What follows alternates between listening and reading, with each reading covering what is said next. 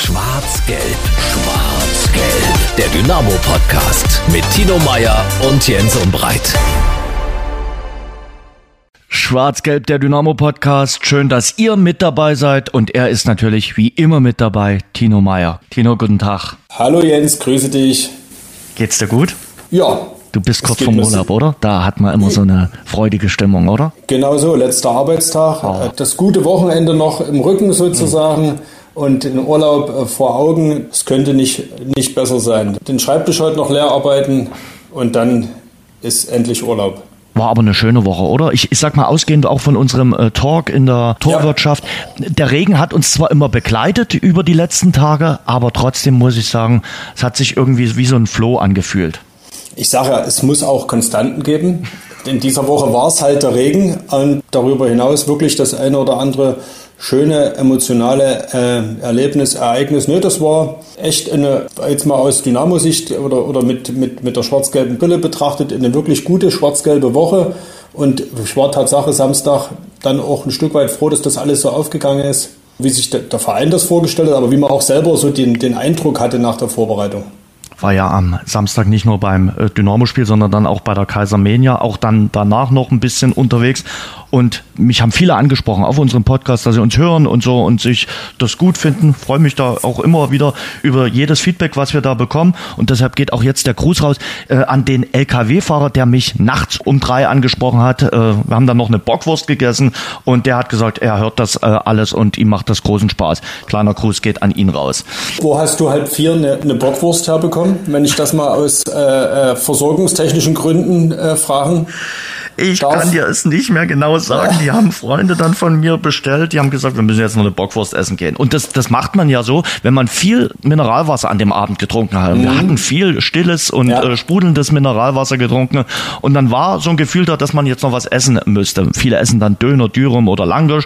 Und uns war aber nach einer Bockwurst und äh, das haben wir dann getan. Und die war dann auf einmal da. Also ich kann okay. das war gut. Danke an unseren Exklusivpartner Radeberger. Es gibt den Endsport bei der Radeberger Heimataktion. Noch bis Ende August kannst du aktiv sein und Gutes für deine Heimat tun. Jeder deiner in Sachsen und der sächsischen Schweiz gewanderten Kilometer zählt. Zeichne dafür diese Kilometer in der Wander-App Outdoor Active auf und unterstütze damit das aktuelle Projekt. Und das aktuelle Projekt ist die Renovierung der sächsischen Bergwachtstation Ottomühle. Mehr Informationen unter radeberger.de. Jetzt geht's hinein in unsere heutige Runde.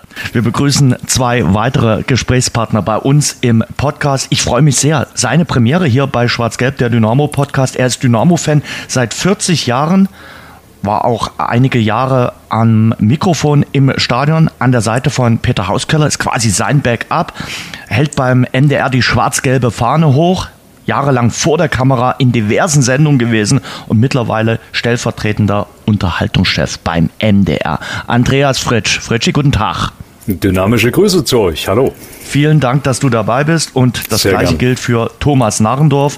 Der schreibt für die Kollegen von Tag 24 und die Dresdner Morgenpost seit vielen Jahren über die beiden sächsischen Drittligisten, ist zurück aus dem Urlaub und hat heute Hochzeitstag. Für oh. dich und deine Frau alles Gute, Thomas. Dankeschön, dass du alles weißt. Ja.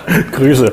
Männer, ich würde mal sagen, wir waren alle zusammen im Stadion. Gebt mal so ein bisschen euren Eindruck vom Samstag wieder, von diesem schwarz-gelben Saisonauftakt, der sich aus meiner Sicht so ganz anders angefühlt hat, nicht nur weil es ein Sieg war, sondern äh, weil es wirklich so eine Euphorie weiter ausgelöst hat als der Saisonauftakt in der Vorsaison. Wir fangen mal mit dir an, Fritschi. Ja, ich sitze ja im Gegensatz zu euch nicht auf der Pressetribüne, sondern bin Kaufkartenkunde und das war, das war schon das Hochlaufen im Block J diesmal. Ich probiere, wenn es geht, immer einen anderen Block aus, um überall mal gesessen zu haben. Diesmal Block J, Reihe 33. Und schon wenn du da hochläufst und siehst auf jedem Sitz liebevoll verteilt diese Choreo-Utensilien, diese kleinen Plastik beschichteten Papierchen, die dann diese Wahnsinns-Choreo ergeben und du bist Teil dieser Geschichte. Du weißt, da kommt was Großes und denkst, okay, welche Farbe hast du auf deinem Platz? Schon das war geil. Und als das dann losging und dieses Bild, was du ja, äh, wenn du selber an der Choreo teilnimmst, natürlich nur in, in Bruchstücken siehst, das ganze Bild guckst du dir später im Netz an und siehst dieses fantastische Logo mit den Farben ringsrum, da das war großartig, die Lautstärke war großartig und das hat mich schon total heiß gemacht. Ich war es vorher schon, die Pause war viel zu lang, habe mich wahnsinnig auf das Spiel gefreut. Und als ich dann den beiden Torhütern äh, sozusagen zuguckte äh, beim, beim Reinlaufen und merkte Triljatscha mit, mit Vollspeed auf den Car, Prollo natürlich ein bisschen Moll hinterher getappelt, dann wusste ich, äh, Mensch, Mensch, Mensch, das wird spannend und es war ein, ein wunderschöner Tag, da hast du völlig recht. Maro, wir haben diese spektakuläre Choreografie oben von der äh, Tribüne gesehen und ich glaube, das war so der Startschuss für einen tollen Auftaktspieltag. Ja, das sehe ich genauso. Also das war schon faszinierend, was die Fans dort wieder äh, gezeigt haben und das war eben wirklich der Anpfiff äh, für die Saison und die Spieler haben es dann umgesetzt. Man weiß ja nie, was an so einem ersten Spieltag passieren kann.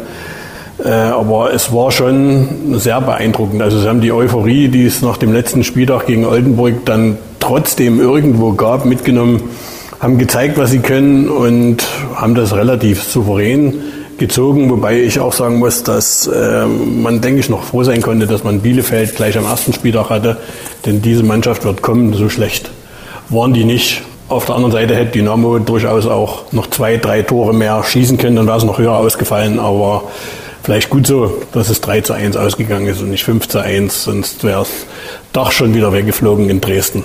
Hm. Stimmung war trotzdem auch nach Stimmt. dem Spiel natürlich euphorisierend, Tino. Ja, genau so ist es. Und ich knüpfe da gerne auch äh, an das an, was der Andreas gesagt hat. Wir Nicht-Kaufkartenkunden sozusagen, also als Pressevertreter kriegt man ja eine Akkreditierung, gehen ja aber auch hoch die Treppen.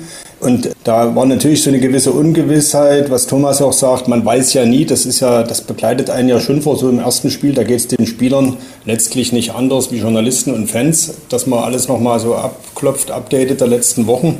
Und ich war im Nachgang schon auch irgendwo aus beruflicher Sicht ganz froh, dass sich so die Vorzeichen alle so bestätigt haben.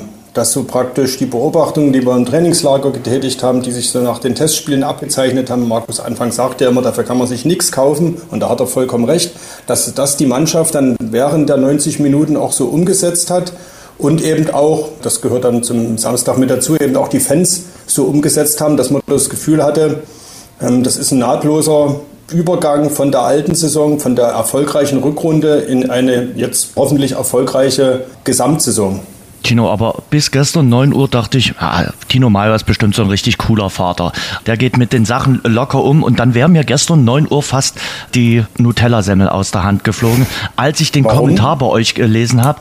Dynamos furioser Auftakt ist gefährlich. Und da dachte ich mir, du bist so das Modell Vater, das, wenn dein Sohn nach Hause kommt und in der ersten Klausur eine Eins geschrieben hat und überglücklich ist, sagt, Vorsicht, das ist nur die erste Eins und sei bedächtig und es kommen weitere schwierige Aufgaben. Und damit gleich Wasser in den Wein äh, schüttest. Also erstens, Nutella gibt es nur am Sonntag und nie irgendwie so ganze unter der Woche. Ne? Und für den Sohn zweitens, nur, wenn er aufgeräumt hat. So sieht das aus. Also, Kindern erzählen. Also nie. Also, äh, zweitens habe ich äh, Tatsache mit ihm über das Spiel geredet. Er war nämlich auch im Stadion. Block O war danach auch begeistert vom Spiel. Und da habe ich dann Markus Anfang zitiert. Wir müssen jetzt nicht mehr über das Ziel reden, sondern nur über den Weg. Da sagte er zu mir, das klingt wie Ethik Klasse 9. Und dann äh, drifteten wir so eine leicht küchenphilosophische Diskussion ab und ja, irgendwann brach es dann ab, weil er dann Tatsache auch irgendwo äh, eher auf der Euphorie-Schiene war und ich ja dann eher beim Thomas bin und gesagt habe, gut, deswegen habe ich auch so äh, im Kommentar das geschrieben, gut, dass es beim 3-1 geblieben ist. Wer weiß, wo das Stadiondach dann vor lauter Euphorie hingeflogen wäre. Und ich bin da wirklich vollkommen komplett bei Markus Anfang und finde das übrigens auch äh, sehr gut. Ich habe mich ja gefragt, wie würde die Saison jetzt kommunikativ einläuten. Es ist gesagt worden, Aufstieg, aber wir können ja nun Tatsache nicht jede Woche das Thema Aufstieg durchnudeln, dass er gesagt hat, wir reden nicht mehr über das Ziel, sondern nur über den Weg und schauen, Phrase, von Spiel zu Spiel. Und das ist, glaube ich, ein guter Weg. Aber jetzt sind wir fast schon wieder philosophisch und sind eigentlich schon beim nächsten Spiel. Vielleicht schauen wir erstmal noch auf den Samstag noch mal kurz zurück. Wollte ich äh, gerade noch mal sagen. Und da, ganz ehrlich, Fritschi, äh, ist es bei mir so, Euphorie schlägt immer noch Rationalität. Klar, kann ich das auch verstehen, ansatzweise. Aber ich bin ein euphorischer Mensch und nehme das natürlich dann ganz gerne mit und werde dann sicherlich auch mal wieder auf den Boden der Tatsachen gebracht. Aber du musst doch diesen, diesen Flow vom Samstag komplett mitnehmen. Das stimmt, aber ich habe den äh, Kommentar auch gelesen und fand ihn auch gut, weil das ist richtig. Wir waren am, am Samstag äh, Kaisermania, Dynamo Mania, das hat alles wunderbar zusammengepasst. Das war ein fantastischer Samstag auch in meinem Leben, aber trotzdem äh, können wir nicht gleich schon wieder vom Europapokal träumen. Klare Frage. Wir haben ein Spiel gewonnen von 38 und ich würde mir so wünschen, wenn wir das, was wir in der Saison 2015-16 gemacht haben, Uwe Neuhaus, die Eltern werden sich erinnern, 78 Punkte zum Saisonschluss, aufgestiegen auf Platz 1, immer Punkte gesammelt. Nicht nur äh, nach einem Sieg dann mal wieder was liegen gelassen und irgendeinen kleinen unterschätzt, sondern Markus Anfang und die Euphoriebremse, das ist alles richtig, weil wir müssen jedes Spiel so angehen, damit es dieses Zielaufstieg äh, uns wirklich dann gelingt. Weil wenn wir das dieses Jahr nicht schaffen, boah, da habe ich dann Angst. Lass uns über Spiel sprechen. Dynamo ist gut ins Spiel reingekommen, hatte viele Chancen und führte dann auch verdient, oder Thomas? Das ist richtig, aber nochmal kurz äh, zu Andreas zurück. Ich hätte aus sächsischer Sicht gar nichts dagegen, wenn die Tabelle genauso aussehen würde am Ende wie 2015, 16. Nur mal das am Rande. Äh, die Saison begann wie im Vorjahr mit einem Eigentor, diesmal aber auf der richtigen Seite. Ja, und das war mit Sicherheit äh, glücklich. Der Elfmeter war nach dem dritten, vierten Hinschauen dann doch berechtigt. Am Anfang hatte ich es gar nicht so deutlich gesehen, dass äh, Zimmerschied doch gefault wurde. Aber äh, das war auch das, was Markus Anfang gesagt hat. Es, es musste, bevor der Anschluss kommt, muss mindestens noch das dritte Tor. Ja. Zimmerschied hatte noch eine Chance. Dennis Borkowski hatte noch seine Chance. Und dann aus einem Standard heraus können immer Tore fallen. Und dass er den Ball so satt trifft, das passiert nicht immer. Es stand dann 2 zu 1, aber es war beeindruckend, dass es sich trotzdem nicht aus der Ruhe haben bringen lassen. Die zweite Halbzeit begann zwar nicht so schwungvoll und Bielefeld war irgendwo besser drin im Spiel, aber gefährlich waren sie im Endeffekt überhaupt nicht. Das hat Dynamo gut gemacht und dann auch zum richtigen Zeitpunkt. Nach etwas mehr als einer Stunde mit einem wirklich fantastischen Konter ausgespielten Konter, äh, dann ist 3 zu 1 gemacht und nach der roten Karte 120 Sekunden später war das Ding sowieso durch. Also es war für mich für den ersten Spieltag sehr souverän. Tino, das von äh, Thomas gerade schon erwähnte 3 zu 1 eben und anschließend gleich der Platzverweis für Bielefeld. Das war der Knockout für die Arminia. Ja, absolut. 64. das 3-1, 67. glaube ich, so grob die rote Karte. Danach hatte Bielefeld nichts mehr entgegenzusetzen und auch dann äh, hätte Dynamo das vierte, fünfte Tor machen können, vielleicht sogar machen, machen müssen. Die Chancenverwertung ist unterm Strich für das erste Spiel Tatsache das Einzige, was man bemängeln muss. Die Defensive stand, fand ich Tatsache auch sehr gut, weil Bielefeld mit Fabian Klos und nicht nur mit Fabian Klos einige äh, gute Offensivkräfte drinne hat. Deswegen äh, bestätige ich Thomas da gerne gut, dass Bielefeld am ersten Spieltag da war, weil die Mannschaft, die wird sich einspielen und die wird auf jeden Fall an der oberen, äh, nicht nur Tabellenhälfte, sondern eher am oberen Drittel Spitzengruppe, wird die irgendwann ankommen und sich festsetzen. Und diese drei Punkte ist gut, dass Dynamo die jetzt schon eingefahren hat. Wie ging es euch in der 20. bis 30. Minute? Das war ja, das war ja, ich hatte eine Billy Idol Frisur danach auf einmal, weil es war zum Haare raufen. Ne? Du hast auf der einen Seite 20. Minute Borkowski, der da sensationell zur Eckfahne läuft, vorm J, sah ich also sehr genau, dieser Pass wunderbar reingespielt, aber er kommt eben weder bei Meißner noch bei Kutschke an. Dann hast du diese riesen Bielefelder Chancen, die Herztropfen haben alle gesucht in dem Moment zwischen der 22. und 27. Minute. Vier Gelegenheiten mit Suta, der dann, der immer noch nicht weiß, warum er eine rote Karte gekriegt hat, glaube ich, der war so fassungslos. Der war ja an zwei von diesen Chancen beteiligt. Also das war auch eine, eine Zeit, wo das hätte schiefgehen können, oder? Bei mir ist ja eine Billy Idol Frisur gar nicht mehr möglich, aber bei den anderen beiden Herren. Aber, Haare raufen. hast, du Striemen, hast du Striemen auf dem Kopf, Jens? Teilweise, ja. Bin, da, das war wirklich auch die Phase, da fand ich auch Bielefeld äh, stärker als zu Beginn der zweiten Halbzeit. Da waren sie optisch ja. überlegener. Aber Michael Kniat hat ja, der Trainer von Arminia Bielefeld, nach dem Spiel gesagt, dass er da seine Mannschaft so gut gefunden hat. Ich fand sie da wirklich in der ersten Halbzeit, die gerade äh, Andreas so erwähnt hat, die Phase, da waren sie gut. Und da würde ich sagen, da hat sich doch bezahlt gemacht. Also man, man, kann jetzt nur hypothetisch sagen, wie da Proll reagiert hätte, dass man Triljatscha hinten drin hatte und der da wirklich auch seinen Job richtig gut erledigt hat. Thomas, der Torhüter, sprich du, Thomas. Ja, das ist schon, manche würden sagen, das war vorm Krieg. Stefan Triljatscha hat, hat das bestätigt, das Vertrauen äh, zurückgegeben und wenn man, wenn man das Revue passieren lässt, voriges Jahr, der erste Spieltag war 1860, mhm. Da hast du einen Torhüter drin gehabt, der immer wieder an seiner Hose gezupft hat, der sein Trikot runtergezogen hat, der sich Stutzen hochgezogen hat. Also da war nervös vor einem Jahr. Und das hat er ein ganzes halbes Jahr nicht abgelegt. Und jetzt diese, diese Ruhe auch, äh, da war ja überhaupt kein Wackler dabei. Und selbst Bälle mit Ball oder Flanken mit Ball am Fuß und alles so kam ideal. Und die zwei Sachen, die er da äh, klärt, diesen abgefälschten Schuss von Jakob Lewald, den er über die Latte lenkt und auch diesen, den Patzer von Kevin Ehlers, den er dann gegen Bekadia aus äh, März, das war schon, das war schon gut. Das ist für Prollo natürlich bitter, aber das komplette Trainerteam ist bestätigt worden mit seiner Wahl. Ich nehme das Tatsache auch, diese Szene mit Lewald, dem abgefälschten Ball, äh, Tatsache auch als, als gutes Zeichen, vielleicht auch als gutes Omen, ohne da irgendwie übersinnliche Kräfte strapazieren zu wollen. Weil genau das die Dinger waren, das hat Trillac danach ja auch gesagt, das eine oder andere krumme Ding so hat er es äh, bezeichnet, hat Dynamo ja vergangene Saison äh, kassiert. Er selber steckte da mitunter mit drin. Eigentore hat Dynamo auch fabriziert.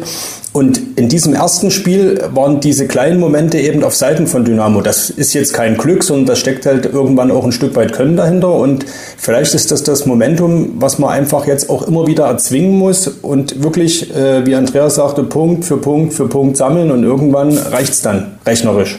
Ich würde sagen, wir hören mal rein, was äh, Stefan Traljaccia nach dem Spiel gesagt hat zum Spiel, als auch natürlich zu seiner Position, dass er jetzt erstmal wieder im Tor steht. Mit dem zu Null hat nicht geklappt, aber ich glaube für dich ein rundum gelungener Tag, oder? Nee. Nee. Nee, ich wollte zu Null spielen. Nein, äh, abgesehen vom Gegentor wirklich ein gelungener Tag. Also super Auftakt äh, vor so einer Kulisse mit so einer Leistung, mit so einer Leidenschaft, also nicht nur fußballerisch, sondern auch kämpferisch, äh, was die Jungs äh, ja, geboten haben, was sie sich reingehauen haben, äh, ist genau das, was wir aus der Rückrunde bestätigen wollten. Das haben wir heute geschafft und äh, den, den, ganzen Schwung müssen wir jetzt mitnehmen. Jetzt wollen alle wissen, wann hat es dir der Trainer gesagt oder wann wusstest du, ich stehe heute hier in der Kiste? Donnerstag hatten wir das Gespräch und ja, genau. War ein guter Moment? Ja, natürlich. Vor allem, sage ich mal, in, äh, in so einem Verein und, und natürlich mit so einer, vor so einer Kulisse und mit so einem Ziel natürlich äh, das Vertrauen geschenkt zu bekommen, ist schon was sehr, sehr Besonderes. Ich gehe da fokussiert, selbstbewusst in das Spiel rein und weiß, dass äh, ja, meine Entscheidung eigentlich zählt, weil ich da auch komplett äh, mir vertraue. Fritschi, wir haben hier in den letzten Folgen immer viel über die Torhüterposition gesprochen. Mhm, Habe ich gehört. Für, für mich hat das eigentlich auch Sinn gemacht, Triljatscha weiter das Vertrauen zu schenken. Denn warum soll man ihn für die starke Rückrunde, die er da geboten hat, bestrafen, in Anführungszeichen? Weil er hat ja in der Rückrunde wirklich einen sehr, sehr ordentlichen Job äh, abgeliefert und ja, hatte, glaube ich, da auch so noch einen kleinen Mühe Vorsprung. Richtig, sehe ich genauso wie du, wie du sagst. Aber es war, glaube ich, clever, äh, diese diese Spannung mhm. zu halten. Die Fans waren äh, nicht sicher, welches T-Shirt kaufst du dir am Ende von dem neuen wirklich sehr sehr gelungenen Nickys. Das muss ich auch mal sagen. Ich habe noch nie in den letzten bestimmt 20 Jahren äh, beide T-Shirts, also beide Ausrüstungen so cool gefunden, so cool designt und auch die Spannung hochzuhalten, was Kartenverkäufe angeht. Es ist das erste Spiel, es ist mitten in den Sommerferien, aber du wusstest theoretisch eigentlich bis zum Mittag nicht, wer im Tor steht. Und das war, glaube ich, psychologisch äh, wahrscheinlich für Prolo schwierig. Ähm, aber es war clever gemacht von der Vereinsführung, vom Trainer. Und ähm, wenn wir ehrlich sind, äh, Triljaccia sollte weiter so halten. Das müssen wir uns alle wünschen. Aber wenn er denn patzte oder wenn doch wieder so eine Krampe käme wie in der letzten Saison in der Hinrunde, dann haben wir einen starken Mann, der brennt und der heiß wäre, dort im Tor zu stehen, wo Trille jetzt steht. Mhm. Für mich hat diese, dieser Leistungssprung, den er im letzten halben Jahr gemacht hat, trotzdem sehr viel mit, mit äh, Kevin Broll zu tun. Mhm. Ich war damals zum Rückrundenauftakt bei 1860, war ich äh, live mit dabei und wir haben 20, 25 Minuten vor Spielbeginn sickerte diese Nachricht durch, dass Brollo zurückkommt. Und kurioserweise ab diesem Spieltag, wirklich ab dieser ersten Minute bei 1860, hat äh, Stefan Triascha abgeliefert. Dresden hat dort unten 2-1 gewonnen, nach 0-1 zurück. Und er hat eigentlich mit drei, vier grandiosen Paraden gesorgt, dass Dynamo nicht höher zurücklag und am Ende das Spiel drehen konnte. Und dann war er im Flow.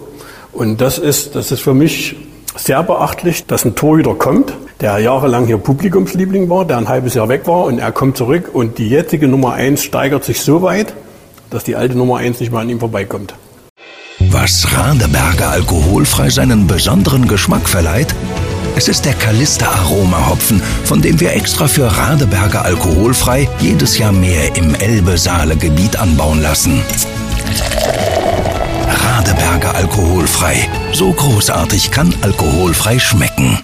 Die Neuen, zwei von vier Neuen haben gespielt. Robin Meissner und Tom Zimmerschied. Und äh, Tino, vor allem der Zimmerschied, hat überzeugt, finde ich. Klar, hat eine Riesenchance ausgelassen, aber war an zwei äh, Buden natürlich auch direkt beteiligt. Ja, er hat äh, sofort angedeutet, was er für ein äh, großes Potenzial hat. Das war ja in der Vorbereitung auch immer wieder zu hören, dass es wohl auch den einen oder anderen Zweitligisten gab, der da Interesse anmeldete. Zimmerschied letzte Saison zehn Tore geschossen und einige auch vorbereitet. Also junger Mann, der Potenzial hat, das hat er angedeutet muss vielleicht äh, körperlich an der einen oder anderen Stelle noch zulegen, das hat man auch gesehen. Aber insgesamt im Rahmen dieses Mittelfeldtrios Hauptmann Will, die ihn da beide, glaube ich, auch äh, ganz gut im übertragenen Sinne an die Hand nehmen, das hat schon äh, erstaunlich gut funktioniert und dann ist Zimmerschied äh, ja offenbar einer, der nach vorn wirklich gute Akzente setzen kann, sowohl im Tripling als auch äh, im, im Abschluss, auch wenn er die erste Chance achte Minute, glaube ich, war es, äh, ja, vergeben hat und er selber danach sagte, dass man den, glaube ich, wohl machen müsste. Tom Zimmerschied, was hat er nach dem Spiel gesagt? Hören wir mal kurz rein. So kann man in die Saison starten. Ja, auf jeden Fall. Äh, ich glaube, am Anfang hat man uns schon die Nervosität angemerkt, ähm, aber haben dann relativ schnell das Tor gemacht. Ich glaube, wir hätten noch mehr Tore in der ersten Halbzeit schießen können, sind dann verdient 2-0 in Führung und dann kurz vor der Halbzeit äh, der Freistoß, wo wir uns ein bisschen drüber geärgert haben, äh, der trifft ihn natürlich auch gut. Dann sind wir in die Halbzeit gegangen mit dem 2-1, haben uns aber vorgenommen, so weiterzumachen. Klar war dann auch, dass Bielefeld ein bisschen mehr drücken wird. Wir haben die Phase gut überstanden, dann ist 3-1 zum guten Zeitpunkt und ich glaube, danach war dann die rote Karte und dann waren wir eigentlich von meinem Gefühl her durch. Äh, haben es dann gut runtergespielt. Ich glaube, hinten raus können wir noch das vierte machen, wenn wir es ein bisschen konsequenter durchspielen. Aber alles in allem geiler Auftakt und äh, ja, jetzt auch zum Schluss äh, mit den Fans zusammen im Blog. Das ist schon mal was, was Besonderes auch für mich. Äh, Kenne ich so auch nicht. Und äh, auf jeden Fall ein Gänsehautmoment. Und für dich persönlich auch ein richtig gutes Spiel gewesen, an Toren mit beteiligt gewesen, elf Meter mit rausgeholt. Also du kannst heute auch glücklich einschlafen, oder? Ja, auf jeden Fall. Äh, bei mir war natürlich die Anspannung auch äh, groß, äh, als wir aufs Feld gegangen sind mit der Choreo. Das war schon was Besonderes für mich und dass es dann so gut geklappt hat im ersten Spiel, freut mich. Äh, hat mir Spaß gemacht mit Haupe vorne zusammen und Kutsche. Äh, ich glaube, wir haben viel Betrieb gemacht und ja, hat Spaß gemacht. Fritzi, der Tino hat jetzt gerade schon dieses Mittelfeld äh, erwähnt bei äh, Dynamo Klasse. Dresden, also mhm. Zimmerschied, äh, Will und äh, Hauptmann. Also da muss man ganz ehrlich sagen, das ist mit das Beste, was die dritte Liga äh, zu bieten hat. Mir hat einer dann äh, geschrieben, Herz, Lunge und Gehirn äh, dieser Mannschaft. Äh, also dieses Mittelfeld ist schon top. Aber man muss einen rausheben und das ist der Haupe. Ne? Also so schön, so unberechenbar, so streckenweise genial, wie der Fußball spielt, ähm, das, das ist wirklich phänomenal und ich freue mich eben auch für ihn, dass es dann eben auch wieder Tore werden. Wie in der letzten Saison hat er so aufgehört, wenn er so anfängt. Ich habe wirklich gehadert mit dem Weggang von Arslan. Ich habe mir gedacht, 25 Tore, die kannst du nicht einfach ziehen lassen. Wir wissen, das ging nicht anders. Aber wenn jetzt Haupe noch den Arslan macht und vielleicht zwölf Tore macht in dieser Saison, dann können können wir glücklich sein. Und wenn wir mal kurz nach Magdeburg gucken, diese eine Sekunde an die Elbe Stück weit aufwärts, ähm, wenn der Arslan weiter äh, dort auf der Bank versauert, vielleicht kriegst du den ja wieder in der Winterserie als, als Laie. Aber momentan ist es wirklich ein, ein, tolles Mittelfeld. Wir müssen auch über Park und Kammerknecht an den Seiten bärenstark gespielt, fand ich. Also es war ein runder, schöner Samstag. Darf bitte so weitergehen. Nur muss ich euch fragen, es kann trotzdem, behaupte ich, das Ende der Verpflichtungen noch nicht gewesen sein. Oder seht ihr das anders? Nein. Also äh, der Innenverteidiger wird kommen. Und ich gehe auch davon aus, dass in der letzten Augustwoche, spätestens in der letzten Augustwoche, offensiv noch was passieren wird. Weil das merkt man immer wieder, Tino und Thomas. Da hakt äh, Markus Anfang schon immer noch mal nach und sagt, wir brauchen noch neue Kräfte, wir brauchen noch äh, Verstärkung, äh, wenn wir unser Ziel erreichen wollen. Und ich glaube, er setzt da nicht nur auf den Innenverteidiger. Er hofft da, glaube ich, dass auch offensiv noch was passiert. Naja, der Andreas sagt ja, es müssen 25 Auslandtore irgendwie ersetzt werden. Nehmen wir doch die mhm. Scorerpunkte dazu, sind wir irgendwo bei knapp 40. Das musst du erstmal ein Stück weit kompensieren und Dynamo hat sich, finde ich, völlig korrekt da entschieden, das auf mehrere Schulter zu verteilen. Nicht nur die Verantwortung, wenn es um Mannschaftsführung geht, sondern eben auch das Tore schießen. Wir haben das hier schon angesprochen. Ne? Da kommt Zimmerschied mit zehn äh, Vorjahrestoren, da kommt der Meißner, der hat letztes Jahr zwölf gemacht. Das sind so Pi mal Daumen 22, da sind wir schon nah dran an Arslan. Und äh, wenn aber regelmäßig weiter Chancen vergeben werden, wie vergangene Saison, ist, äh, glaube ich, ist es nur recht und billig, äh, noch immer wieder weiter zu gucken und einfach mal auch die, die Wahrscheinlichkeit zu erhöhen mit dem weiteren Offensivmann, dass der eben vielleicht treffsicherer ist als so mancher Kollege. Und wenn man auf der anderen Seite auf die Bank am Wochenende guckt, da kam dann Flachodimos rein und Coeto ist verletzt. Lemmer ist noch verletzt, weiß man bei beiden nicht so richtig, wie schnell es geht, wie schnell sie Fuß fassen. Zu viel ist da nämlich auch nicht. Ne? Scheffler wurde eingewechselt, das ist praktisch der Kutschke-Backup, aber schön, wenn man mal irgendwie das System ändern will, mit zwei Spitzen spielen will, mit zwei klassischen Spitzen, da sieht es dann schon etwas dünner aus auf der Bank. Von da ist es, glaube ich, total in Ordnung, da noch einen möglichst treffsicheren Mann, den natürlich jeder Verein sucht, irgendwie zu verpflichten. Und trotzdem nochmal zurück zu Hauptmann. Also der stach schon auch am Samstag wieder heraus. Fand es natürlich total prickelnd, dass ich ihn erstmal gleich auf seine gelbe Karte angesprochen habe, die er sich wieder eingehandelt hat. Ich hätte fast gesagt, es geht so weiter wie in der Vorsaison. Erstes Foul, fast das erste Foul und es gibt gleich mal wieder eine gelbe Karte. An der äh, Gelb-Serie hast du weiter festgehalten. Das ist schön, dass das das erste ist, was dir einfällt zu mir. Nein, ich wäre dann zum Positiven gekommen. Alles gut. Ja, gut, was soll ich dir jetzt sagen?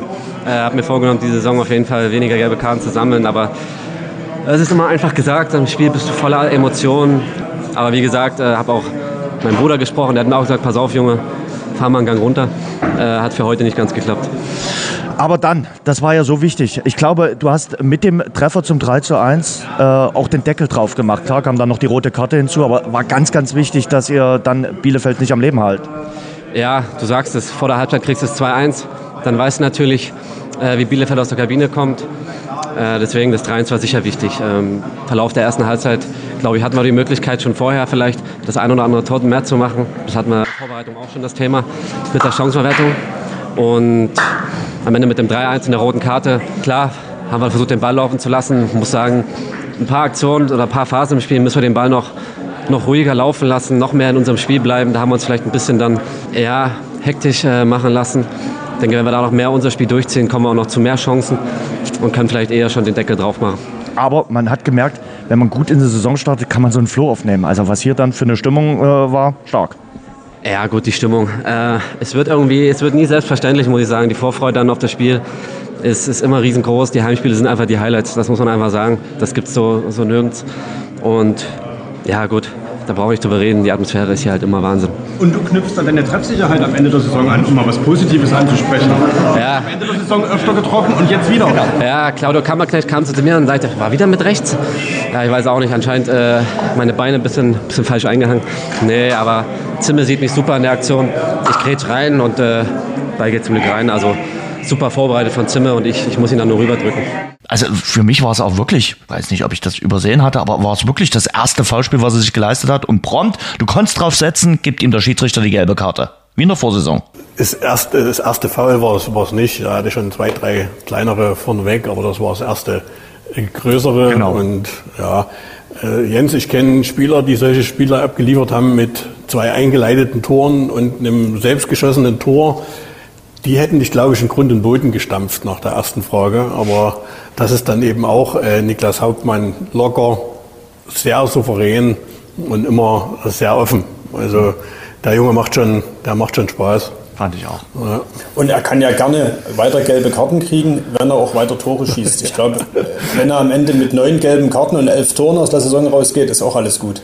Voriges Jahr stand es 11-3, elf gelbe, drei Tore. Wenn es dieses Jahr 11-11 ausgeht, ist alles super. Also ich glaube, äh, ich würde mal eine kühne Wette jetzt wagen. Er schießt mehr als drei Tore, der ja. Niklas Hauptmann. In dieser also, äh, würdest du dich auch festlegen, dass er mehr Tore schießt als gelbe Karten kassiert? Oh, da. ja, nee, mache ich jetzt einfach mal. Niklas, solltest du das hören, bitte. Also du siehst, welches grundgroße Vertrauen jetzt ich in dich habe, würde ich jetzt einfach mal so festlegen. Ja, ich sage jetzt hier heute, äh, Niklas Hauptmann schießt mehr Tore, als dass er gelbe Karten bekommt. Ich würde es ihm so wünschen. Und damit habe ich meine Anfangsfrage vom Samstag vergessen gemacht. Und dem Burkowski würde ich es auch wünschen, der ja auch Riesenansätze hat und der, der es in diesem Jahr vielleicht endlich mal zeigen kann, was er drauf hat. Denn der ist ein schneller, guter Mann. Ich würde es mir wünschen. Dieses auf mehrere Schultern verteilen muss ja funktionieren, weil ansonsten wird es schwierig. Chancenverwertung. Ist das das einzige Manko vom Samstag oder müssen wir noch über irgendwas reden, was euch vielleicht aufgefallen hat, was sicherlich auch Markus Anfang vielleicht am Sonntag in der Nachbesprechung angesprochen haben könnte? Das Manko, was mir noch aufgefallen ist, war die, äh, diese Wackler bei den ruhenden Bällen. Mhm. Da ist das Tor gefallen, besser gesagt das Gegentor gefallen, als Ele den Ball äh, dem Bielefelder halt direkt auf den Fuß köpft. Und das war das Einzige, wo ich noch sage, das, das muss bei Ecken, bei Freistößen rund im Strafraum noch etwas konzentrierter, gesitteter zugehen. Weil da ist, unstrittig können immer Tore passieren, passieren Weltmeistern, Europameistern, ist ganz einfach so. Aber da war mir noch zu viel Unruhe drin, denn Bielefeld kam im Grunde genommen nur über solche runden Bällen zu gefährlichen Situationen.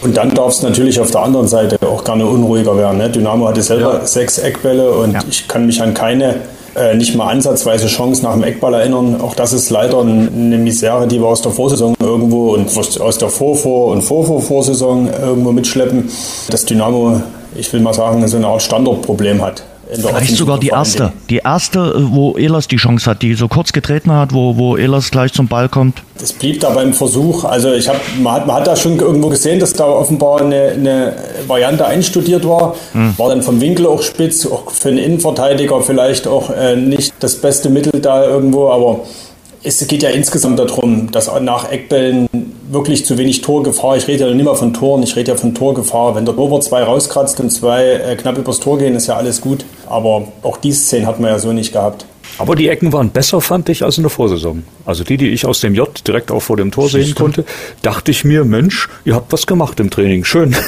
Weil das ist ein Riesenmanko, äh, völlig ja. zu Recht angesprochen. Und was wir aus den Standards alles nicht machen, das kann kriegsentscheidend sein. Da hast du recht. Jetzt frage ich den Stadionsprecher in Spee mal. Ähm, Peter Hauskeller hat es mir schon vor dem Spiel verraten. Sie werden nach Dynamo-Toren am Samstag dreimal kein Jingle mehr spielen. Wie habt ihr das empfunden? Also ich bin noch nicht zu einer richtig klaren Meinung gekommen. Es fühlt sich so ein bisschen wie auf der Insel an in England. Da machen sie das ja auch nicht. Also wollen sie nie einen mhm. Jingle spielen, sondern da wird einfach nur der Torschütze angesagt und damit soll der Jubel natürlich gestreckt werden. Trotzdem fühlt es sich irgendwie anders an. Ich habe Sonntag dann mal ein bisschen zweite Liga geschaut. Wenn das Jingle kommt und die dann natürlich sofort äh, dann auch nochmal den äh, Torschützen brüllen, dann kommt das irgendwie anders. Fritschi, erklär mir, wie du es gesehen ich, hast und mitbekommen hast. Ja, und auch die Fans drumherum. Genau, es war, es war ja so herrlich laut. Das muss man wirklich sagen. Schuppi hat das auch gesagt, hat er sein erstes äh, Drittliga-Experteneinsatz für mhm. Magenta gemacht, hat diese wirklich atemberaubende Stimmung gelobt und das hat er völlig zurecht getan, denn es war herrlich laut. Die hatten Bock, der ganze J, der ganze K, der ganze L, die haben das Stadion angezündet, die Wechselgesänge. Und insofern, wenn du dort sitzt, kriegst du das erstmal gar nicht mit. Du freust dich natürlich äh, wie Bolle, da ist ein Tor gefallen und ich muss zugeben, ich habe das beim dritten Tor gemerkt, dass das Jingle fehlt. Und ich könnte mir vorstellen, dass das ein Wunsch der Fans ist, weil mhm. dies ja so ursprünglich und so, vielleicht Englisch, aber das würde ich gar nicht sagen, sondern einfach so wenig äh, kommerziell wie möglich haben wollen. Und ein Jingle klingt ja auch schon so ein bisschen wie Werbeeinleitung, mhm. wie ein Intro für irgendwas, äh, dass das also aus der Ecke kommt. Du hast aber recht, wenn mit so einem Jingle du es im Fernsehen siehst, kriegst du natürlich nochmal einen anderen Impuls auch. Äh, man muss so ein Spiel ja auch medial verkaufen und ähm, da, wenn da die, die Stadionmikros nicht laut genug sind, äh, dann, dann bringt so ein, so ein Jingle nochmal extra was. Staune drüber, bin sehr froh, dass auch dieser ganze Mist in den anderen Stadien wie hier äh, Null und hier der Gegner, äh, was dann immer von den Stadionsprechern gerufen wird, dass wir das alles nicht haben. Aber ähm, habe mir da noch kein abschließendes Urteil gebildet, ob das jetzt gut ist oder schlecht. Vermisst als Fan habe ich es nicht, weil wir haben uns einfach alle wildfremde Menschen, und das ist ja seit 60 Jahren so oder seit 70 Jahren in Dresden, umarmen sich und denken in dem Moment nicht, huch, wo ist das Jingle, sondern freuen sich einfach, dass ihre Goldfüße, dass ihre Schwarz-Gelben da das gemacht haben, wofür wir da sind, nämlich ins Stadion gegangen, um Tore zu sehen. Es ist puristisch. Man äh, tut da nicht künstlich irgendwas reinstreuen. Vielleicht ist Deswegen es so. ja auch der Ärger über diese Trikot-Brandings, die mhm. die Fans nicht wollen. Also die wollen den Fußball so lassen, wie er ist, bewahren, Tradition verbindet, hieß es ja auch immer mal. Das ist nicht nur verkehrt. Mir hat es natürlich trotzdem immer geholfen. Manchmal, wenn du den Torschützen, also am Samstag war es klar ist klar, aber wenn du den Torschützen nicht sauber erkannt hast, absolut, dann hilft dir Peter Hauskeller indirekt als Flüsterer, weil dann hat er auf jeden Fall von oben schon den äh, Torschützen manchmal geflüstert bekommen oder selbst gesehen und dann kannst du es im Radio auch so verkünden, als Im hättest Getümmel siehst du das ja manchmal nicht. Und Peter Richtig. hat ja diesmal sogar bis zu drei Minuten gewartet. Richtig. Und das war in, in engeren Situationen, ist das, für wen freust du dich jetzt? Also das, da gebe ich dir recht, das ist für Reporter natürlich äh, extrem, extrem schlecht. Habt ihr dazu noch eine Meinung oder euch als Schreibender ist das komplett egal, oder? Ob da ein Torjingle kommt oder nicht? Also ich bin mal ganz ehrlich, ich habe es gar nicht mitgekriegt. Und Thomas, exakt das Gleiche. Jetzt, wo ihr es gerade angesprochen habt, wird mir bewusst, dass es aber Tatsache am Samstag irgendwas komisch war. Und mir ist aufgefallen, dass Peter Hauskeller den Torschützen viel später angesagt mhm. hat. Das stimmt, jetzt wenn ich drüber nachdenke. Aber dass der, der Jingle nicht lief, das ist mir nicht aufgefallen. Ja. Also, mir auch nicht. Wahnsinn.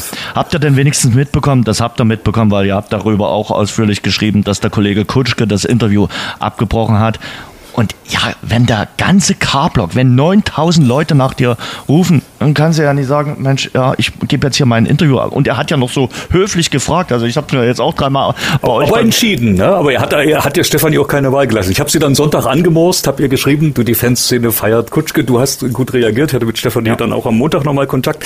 Die war natürlich, ist ja, du bist in der ARD im ersten deutschen ja. Fernsehen und dein Interviewpartner haut dir mitten im Interview ab. Das ist ja nicht, äh, nicht allgegenwärtig, das ist ja nicht täglich passiert. Die war entsprechend auch irritiert, aber, äh, sie hat ähm, gut das, reagiert. Absolut, absolut. Das habe ich ihr geschrieben und da war's dann, da freute sie sich auch, weil das ist ja, das wird ja dann auch in Redaktionsauswertungen, in denen ich logischerweise nicht dabei war, dann auch diskutiert. Hm, haben wir da was äh, verratzt? Haben wir da was? Äh, hätten wir da was anders machen können? Aber das war ein typischer Kutschke, das war typisch Dresden, das war typisch K-Block und äh, am Ende hat's, äh, glaube ich, allen gefallen. Das sehe ich genauso. Ich finde es äh, jetzt rückblickend Tatsache so eine atmosphärische Win-Win-Situation. Also die Stefanie Müller-Spierer hat da wirklich in dieser Live-Situation äh, top reagiert, fand ich. Und ja, von Kutscher aber halt auch, wie er halt so ist, authentisch. Und das, dafür steht Dynamo, dafür steht er. Und das macht es halt am Ende irgendwo aus dass er sich das da, ich sage jetzt gar nicht rausnimmt, sondern er hat ja gesagt, hier, ich muss da mal rüber und ehrlicherweise waren die drei wichtigsten Fragen auch gestellt. Und jetzt ging man ja schon ins Analytische und das kann er dann gerne auch nach so einem Spiel der Trainer übernehmen. Ja, vor allen Dingen, es war schön spontan, also nichts irgendwie geplant und äh, für Stefan selbst in Bezug auf die Fans äh, kam das schon in der Heiligsprechung gleich, dass er ein Interview abbricht und äh, zehn Sekunden später auf dem Zaun steht und mitsingt. Also das war schon, war schon gut und und ich bin mir sicher, Stefanie und Stefan bleiben Freunde. Und äh, es hat ja auch äh, letztendlich, äh, die Reporterin ist damit noch berühmter in den sozialen Netzwerken geworden, gar keine Frage. Ich wollte gerade sagen, eigentlich muss man daraus ja jetzt wieder aus MDR-Sicht irgendeinen neuen Jingle bauen, irgendwie. Haben sie doch. Also sie haben es schön über Insta auch verbreitet und so. Wird, und wie höflich wird weiter dran gearbeitet, bin ich mir sicher, dass die Kollegen das machen. Also, Neuer Podcast. Stefanie und Stefan. Schön. Nö, also wie gesagt, wenn es der Beginn einer großen Freundschaft ist, umso besser. Und äh, ich finde, sie hat es den Zuschauern, war ja nun ein Sportschauspiel, in ganz Deutschland auch äh, erklärt. Falls der ein oder andere oben in Kiel oder sonst wo noch nicht genau weiß, was der K-Block ist und welche Wucht und Bedeutung der hat, hat das spätestens äh, am Samstag dann kurz nach sechs begriffen, wie wichtig wichtig das ist und dass der Stefan da mal einen kurzen Termin hatte. Über den er sich ja auch sehr gefreut hat. Also so sieht das ja, aus. den Hulk vom, nach dem Elfmeter schon vor dem K-Block zu machen, war, war natürlich herrlich zu sehen und ich, ich liebe es. Ähm, äh, hoffentlich macht er den noch oft, weil er, weil er die Tore schießt. Ähm, und äh, so äh, geliebt zu werden äh, als jemand mit dieser Ingolstädter Vergangenheit, die ja auch nicht immer, es war ja nicht immer eine konfliktfreie äh, Beziehung, Fans äh, und Kutsche.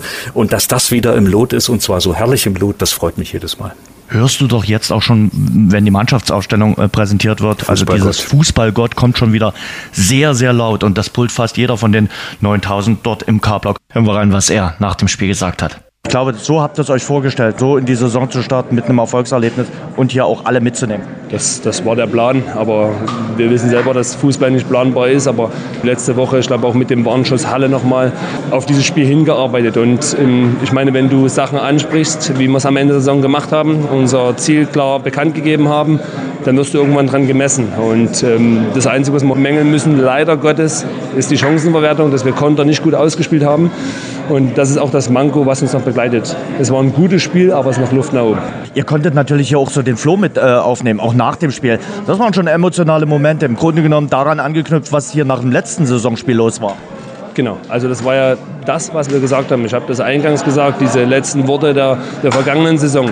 Und ähm, diese Euphorie mitzunehmen, ich glaube, man hat es an den Kartenverkäufen gesehen, wenn knapp 30.000 Karten weg sind für, für das erste Spiel, da merkt man, wie die Leute hier und die Region darauf brennt, ja, auf dieses Spiel. Und wir brauchen nicht viel reden, am Ende zählen nur Siege. Und ähm, das war der erste wichtige Schritt, um dass man auch nicht wie in der vergangenen Saison das Auftaktspiel mit vielen Toren bestreitet, aber dass wir es positiv für uns bestreiten. Das war ganz, ganz wichtig. Du hast unter der Woche gesagt, ja, du willst das nicht zu hoch hängen mit der Kapitänsbinde. Aber komm, ganz ehrlich, hast du auch gerade bei den TV-Kollegen gesagt, wenn du als Junge aus der Stadt deinen Verein ins erste Saisonspiel anführen darfst, dann ist das schon was Besonderes und da hat man schon Gänsehaut. Also absolut, ich würde lügen. Ja, also ich würde lügen, wenn das nicht so wäre, aber es hebt trotzdem niemand irgendwo hervor. Also das ist nicht irgendwo dahergesagt. Wir haben es immer gesagt, dass wir es auf mehrere Schultern verteilen müssen. Und dann brauchen wir mehrere Leute dazu. Und es macht nicht einer alleine, es macht nicht der Stefan Kutschke alleine oder der Paul Will, wir brauchen alle dazu. Vielleicht auch die heute nicht gespielt haben, das ist ein Mannschaftssport. Über die ganze Saison gesehen, 37 plus Spiele, brauchen wir jeden Einzelnen. Übrigens, der Kommentator Tom Bartels war not amused kurz vor dem Spiel. Der wollte nämlich in den Presseraum rein und äh, die Frau dort, die vor dem äh, Presseraum wacht, hat ihn dort nicht reingelassen, weil in Dresden ist es so, dass es für die Fernsehschaffenden einen extra Presseraum äh, gibt. Und das wusste der Kollege Bartels nicht und kam dann mit dem Satz, er würde schon seit über 30 Jahren Sportjournalist äh, sein und das hat er noch nie erlebt. Aber äh, die, die Frau hat nur so ihren Job gemacht und äh, die, die Fernsehschaffenden haben wirklich einen separaten Bereich in äh, Dresden. Also wir kommen da selten in Berührung mit denen. Haben die mehr zu essen als wir? Warst du unzufrieden? Warst du äh, mit der Wurstpfanne am Samstag unzufrieden? Mit der Wurstpfanne nicht, aber mit den Semmeln davor, die waren nämlich alle. Thomas, das war ein indirekter Hinweis, dass es dann beim nächsten äh, Spiel gegen Mannheim, bei diesem Dienstagabendspiel, dann hoffentlich für dich eine Wurstsemmel mehr gibt. Äh, Fritschi, wir haben die, die äh, Nummer nach dem Spiel schon äh, kurz erwähnt, jetzt wo äh, Kutsche dann dorthin musste. Das war natürlich auch nochmal äh, so, dass im Grunde genommen die Fortsetzung vom letzten Saisonspiel, vom Saisonausklang, dass die ganze Mannschaft da gefeiert hat, dass sie auch den Trainer hochleben lassen haben und dass man wirklich versucht hat, vom ersten Spiel die Euphorie aufzubauen und mitzunehmen. Möge das so weitergehen. Ich meine, das war ja natürlich letzte Saison mit einer völlig neuen Mannschaft gar nicht möglich, am Anfang schon so eine Einheit zu sein. Mhm. Ähm, ich kann mir nur wünschen, dass es äh, im übernächsten Spiel, also wieder Heimspiel, wieder genauso ist und dass uns einfach diese, diese Einheit und diese Euphorie der Fans durch die Saison trägt, weil dann schaffen wir das, was wir uns alle erträumen und vornehmen, nämlich aufzusteigen. Und da kommt äh, Sandhausen nächste Woche äh, mir gar nicht so recht, weil die Älteren werden sich erinnern, wir sahen dort in den letzten zwölf Jahren eher nicht gut aus. Ne? Einmal gewonnen, fünfmal verloren, der Rest war unentschieden. Und dort dürfen wir eben meines Erachtens nicht nur spielerisch überzeugen, was gegen Bielefeld gut gelungen ist, sondern wir müssen eben auch mit einem, ja, den Kopf hochnehmen und dort auch mit ein bisschen Härte spielen, weil das äh, machen die im Hartwald ja gerne so. Und das wird dann schon wieder der nächste richtungsweisende Punkt, das nächste richtungsweisende Spiel. Ich bin da aber ganz, ganz zuversichtlich einfach auch eingedenk der Tatsache, dass Sandhausen eben auch neu zusammengestellte Mannschaft ist und all die Probleme und Herausforderungen, Schwierigkeiten, mit denen Dynamo vor, vor ziemlich genau einem Jahr zu kämpfen hatte, die, glaube ich, hat man jetzt am Samstag bei Bielefeld gesehen. Und ich glaube auch, ohne dass ich das Spiel jetzt näher verfolgt habe, aber äh, das Ergebnis Lübeck gegen Sandhausen 0 zu 0, äh, denke ich, verrät da auch einiges, äh, dass es auch Sandhausen jetzt eben ein bisschen braucht, bis da die Mechanismen greifen. Von daher auch eigentlich total gut, dass die beiden Aufsteiger jetzt am Anfang gleich Dynamos Gegner sind. Aber war eben immer eine unangenehme Mannschaft für uns. Da bin ich bei dir. Wir hatten, wir hatten ja letzte Woche in unserem Live-Podcast in der Torwirtschaft auch drüber gesprochen und ich glaube, ich weiß gar nicht, wer es gesagt hat, ob es der Sebastian Schuppern war oder Mark Hensel. Sandhausen muss sich ein Stück weit auch neu erfinden. Ne? Das war eine Truppe, die mit einem äh, ziemlich ja, einfach, aber das soll gar nicht despektierlich klingen, einen rustikalen Stil in der zweiten Liga äh, immer um Klassenerhalt kämpfte, das auch jahrelang geschafft hat. Die ist jetzt plötzlich in der dritten Liga Favorit und mit Mauern, sagen wir, harten Kampffußball wird es, glaube ich, nicht gehen. Auch mit der Mannschaft, die man hat. Und von daher denke ich, sind vielleicht die Vorzeichen äh, am Freitag nächste Woche doch ein paar andere. Bevor wir auf die nächsten Ereignisse rund um Dynamo vorausschauen und auch noch ein paar andere Themen, will ich den Samstag abrunden. Fritschi, wir hatten am Samstagabend dann die zweite Verabredung. Wir haben uns zwar nicht gesehen, aber auch du warst äh, auf Hattest der du einen Regencape auf, dass ich dich nicht erkannt habe? Ja, wahrscheinlich, wahrscheinlich. Oder du warst in anderen Bereichen, wo ich nicht hinkomme. Nee, nee, ich, ich habe mich, ich habe mich, äh, wir haben ja, der MDR hat das, die Kaiser Media übertragen, die MDR-Unterhaltung sehr erfolgreich, über 18 Prozent, also jeder fünfte eingeschaltete Fernseher, muss man sagen. Äh, das mögen nicht nur die Dresdner, das haben die, die Zuschauer sehr gemocht und ich war also natürlich ein bisschen Backstage, war aber eben auch, weil ich will das ja von vorne genießen, auf der Suche nach dir, aber hab dich mit all diesen Regenbemützten nicht gefunden. Immer wenn da so ein Kamerateam rumstand, ist übrigens auch für Fernsehschaffende toll, du wirst hingewunken. Die Menschen bitten dich, mhm. dass du sie filmst, wenn du da ein Herz machst oder wenn sie sich herzen oder wenn sie laut mitsingen. Das passiert dir nicht mehr so oft, dass du richtig rangewunken wirst, komm, film mich, film mich. War eine total schöne Atmosphäre, trotz des Nieselregens die ganze Zeit. Ich kann das nicht verstehen. Deshalb lassen wir dich jetzt mal ganz kurz außen vor, Thomas. Lassen wir dich mal ganz kurz außen vor. Also ganz ehrlich, äh, für mich gehört die Kaisermania zu Dresden wie Dynamo, wie die Semperoper, wie der Striezelmarkt. Also wer Dresden begreifen will, dieses Dresden-Gefühl, der muss dort einmal gewesen sein, weil es ist fantastisch. Es ist wirklich eine sensationelle Atmosphäre und es hat für mich diesen wunderbaren Samstag so schön abgerundet. Für mich war der Nieselregen quasi die Chancenverwertung von Dynamo Dresden im übertragenen Sinne. Aber es war herausragend. Ich muss wirklich sagen, und was der Mann mit 72 Jahren Jahren an fünf Abenden abliefert, nötigt mir allergrößten Respekt ab. Steffen Kutschke soll auch dort gefeiert haben, ja. habe ich auch nicht gesehen. Aber man kann diese Songtexte, das wird den Kollegen jetzt ärgern, dass ich da textsicher bin, aber man kann das auch alles abwecken, sozusagen äh, auf Dynamo rumtexten. Deine Choreos sagen alle, deine Tore machen süchtig nach mehr, halt mich fest und gewinne bald nochmal. Also man, man hätte dort weiter auch als K-Block äh, da unten singen können. Und ich habe ganz, ganz viele. Ich war ab 18 Uhr dann da unten, also kurz nach dem Spiel, sofort hingefahren waren. Ähm, und ich habe ganz, ganz viele im Dynamo-Shirt gesehen, die also unmittelbar sich diesen Doppelwopper geben wollten. Erst die Stimmung im Stadion und dann die Stimmung an der Elbe. Der Doppelwopper. Ich sag's euch, ich bin am nächsten Donnerstag, das ist der 17. am Elbufer zu Peter Fox. Mhm. Das mhm. ist mir deutlich lieber. Gut. Ganz, ganz ehrlich. Und äh, ich komme ja von außerhalb, das wisst ihr ja, verkehrstechnisch ist Kaisermenia und Dynamo Heimspiel die reinste Katastrophe. Das stimmt ich raus war aus dieser Stadt. Oh. Fritschi, trotzdem nochmal, du warst ja danach noch mit dem Team ein bisschen unterwegs. Plauder doch nochmal ein bisschen aus dem Nähkästchen. Wie war's dann? Das fand ich großartig. Die Konzertveranstalter und Roland haben danach eingeladen und zwar die gesamte Crew, also alle, die auf der Bühne standen und die dahinter wichtig waren und eben auch zwei, drei MDR-Kollegen, die das also übertragen haben. Sarah von Neuburg, äh, Lars Christian Kade, die die, die, die Opening-Show moderiert hatten. Und die saßen dann dort gemeinsam mit ihm äh, zusammen und zwar bis drei.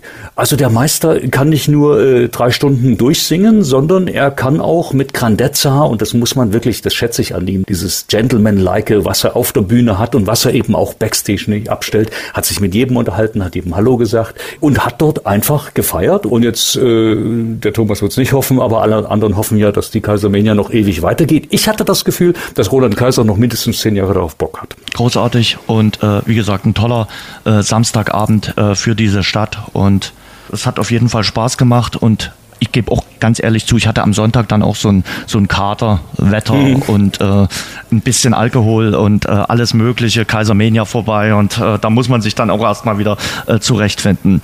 Damit zurück zu Dynamo. Für die steht jetzt der Test gegen die zweite von Hertha BSC an. Über diesen Test und einen Probespieler haben wir uns mit Trainer Markus Anfang unterhalten.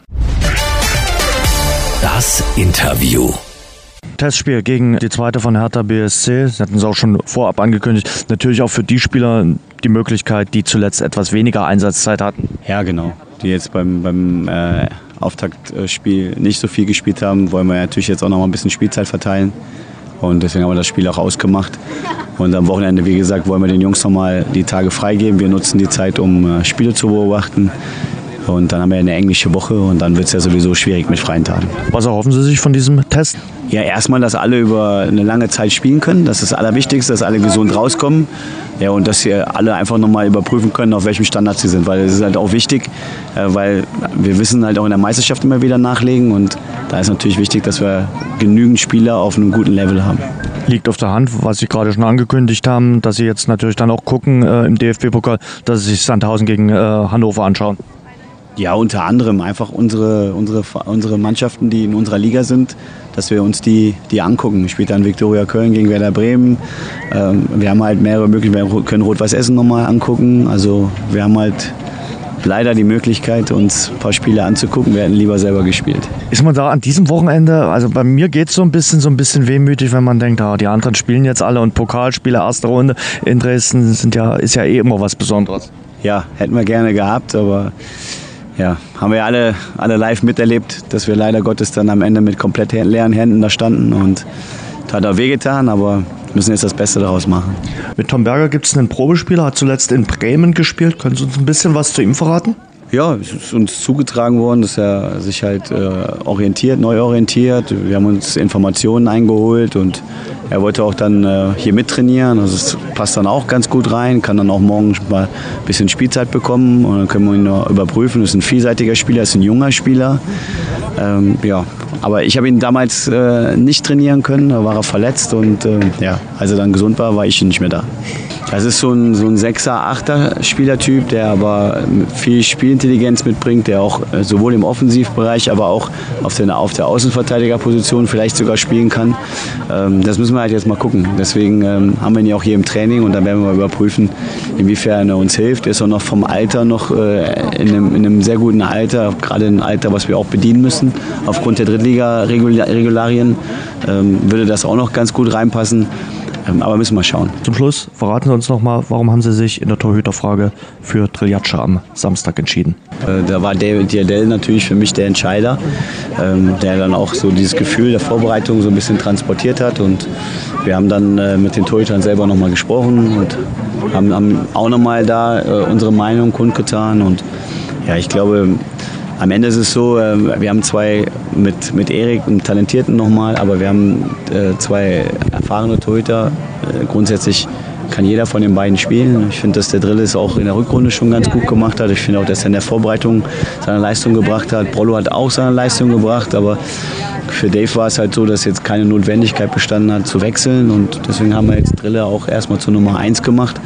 Aber wie man auch bei uns weiß, ist das nicht in Stein gemeißelt. Das ist immer der Leistungsgedanke. Und äh, ich finde, dass der Drille auch ein gutes Spiel gemacht hat. Aber wenn Bollo gespielt hätte, dann hätte ich mit Sicherheit äh, dasselbe jetzt sagen können, weil ich glaube, dass der Bollo auch ein gutes Spiel gemacht hätte. Soweit Dynamo-Coach Markus Anfang, der mit seinem Team dann also am Wochenende auf Reisen gehen wird und so ein bisschen spähen wird bei der Drittliga-Konkurrenz. Ist das denn ein Vorteil, dass wir nicht im Pokal dabei sind, dass wir Ach, uns auf eins konzentrieren ich können? Ich finde, am Wochenende tut es richtig weh. Also ja, wenn du jetzt am Wochenende an den vier Tagen von Freitag bis Montag das Ganze siehst und denkst, Mensch, Pokal, erste Runde war ja auch immer so ein Pflaster für Dynamo Dresden, für die eine oder andere Pokalüberraschung und jetzt bist du nicht dabei. Boah. Vor allen Dingen wäre es ja ein, Heim, ein, Heimspiel gewesen, ja. ne? da man ja aus dem Richtig. Mhm. Drittliga-Amateurtopf kommt, wäre Heimspiel garantiert gewesen gegen den Zweit- oder Erstligisten. Und ich sage mal, sowohl sagen wir, trainingsmethodisch, äh, sportlich ist es doof, äh, gleich nach dem Auftakt wieder eine Woche Pause zu haben. Und zum anderen atmosphärisch und eben auch finanziell hängt eben doch ein bisschen Geld dran. Äh, Wäre das schon ein gutes Ding gewesen, wenn sie jetzt Freitag, Samstag oder eben Sonntag äh, zu Hause DFB-Pokal gespielt hätten. Erst recht jetzt nach dem Auftakt diese Woche wäre das der nächste Feiertag gewesen, auch ohne Kaisermania. Gegen wen spielt denn Saarbrücken? Saarbrücken spielt gegen Karlsruhe. Ja, ja gut. Die hätten wir geschafft. du bist mit Lars Stindl, also ja, mit Lars Stindl, nicht schlecht genau. gestartet in die, in nee. die zweite Liga. Geheimtipp. Ja, das Trainerteam wird jetzt reisen. Das hat Markus Anfang schon äh, angekündigt. Hat gesagt, naja, wir werden dieses Wochenende nutzen, um uns den ein oder anderen kommenden Gegner anschauen. Habt ihr noch andere mögliche Gegner mit auf dem Schirm? Vielleicht guckt man sich auch mal den ersten FC Kaiserslautern an, weil dort ein möglicher äh, Neuzugang von Dynamo spielen könnte. Keine Ahnung. Ich glaube nicht, dass der kommt. Denkst du, der, der kommt, der Brüning? Also ich glaube schon. Ich bin ja total gespannt. Nach allem, was man zuletzt gehört hat, soll es ja ziemlich sicher sein, dass er kommt. Nun guckt man sich aber die Tabelle an. Lautern letzter, viele Gegentore kassiert. Bühning war zweimal nicht im Kader, glaube ich. Genau. Jetzt lass die vielleicht im Pokal noch scheitern und Dirk Schuster, Trainer, wird entlassen. Mhm. Neuer Mann kommt.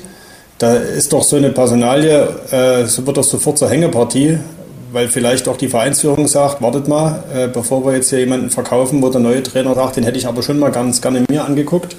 Könnte ich mir vorstellen, dass das jetzt vielleicht noch eine zusätzliche Hängepartie wird und Dynamo vielleicht doch noch umswitchen muss.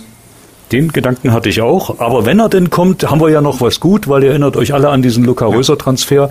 Da haben wir bei Lautern, glaube ich, noch ein kleines Guthaben auf dem Konto. Du glaubst aber nicht dran, oder Andrea? War ein Scherz. Oh, ich ärgere mich heute noch. glaube ich an gar nichts. Also ich wollte gerade sagen, bei vielen Vereinen hätte ich gesagt, ja, okay, aber ja. nicht beim ersten FC Kaiserslautern. Ich ärgere mich nur heute noch. In der Schweiz ist kein Langzeitgedächtnis vorhanden. Das nee, ist einfach nee. mal so. Ich will noch ein bisschen Nachwuchs ansprechen. Toni Menzel, einer, der uns in der Vorbereitung richtig Freude gemacht hat. Tino war ja auch mit im äh, Trainingslager am Waldsee. Dort hat er echt auch äh, für Furore gesorgt, äh, hat auch den einen oder anderen Treffer gemacht in der Vorbereitung. Mit dem hat man verlängert, hat jetzt einen langfristigen Profivertrag unterschrieben bis 2028. Kein schlechter Move, wie ich finde. Tino. Absolut der richtige Weg und äh, finde ich auch gut, dass der, der, Verein da jetzt gar nicht lange gefackelt hat und die Personalie jetzt äh, gleich auch mit Saisonbeginn äh, äh klar gemacht hat. Äh, Menzel war ja am Samstag auch gleich im Kader, also das ist jetzt nicht nur irgendwie was, äh, ja, wir, wir, binden den mal, damit er nirgends anders hin kann, damit er erstmal bei uns ist, sondern der hat das nicht nur im Trainingslager gezeigt und in der Vorbereitung, sondern dem traut man offenbar auch zu und der Einschätzung würde ich mich anschließen, dass er eben in der dritten Liga jetzt schon punktuell äh, hin und wieder so eine Einsatzzeit kriegt. Das hat, glaube ich, Markus Anfang vor dem Bielefeld-Spiel auch gesagt. Äh, das ist bei Paul Lehmann, Jonas Ömichen, also die könnten schon eher mal reinrutschen, auch mal längere Zeit spielen, aber dass auch Menzel äh, jetzt nicht mehr A-Jugend spielt, sondern bei den Profis nicht nur mittrainiert, sondern eben im Kader steht, im Spieltagskader und dann gerne auch mal in der 89. Minute vielleicht auch mal reinkommt.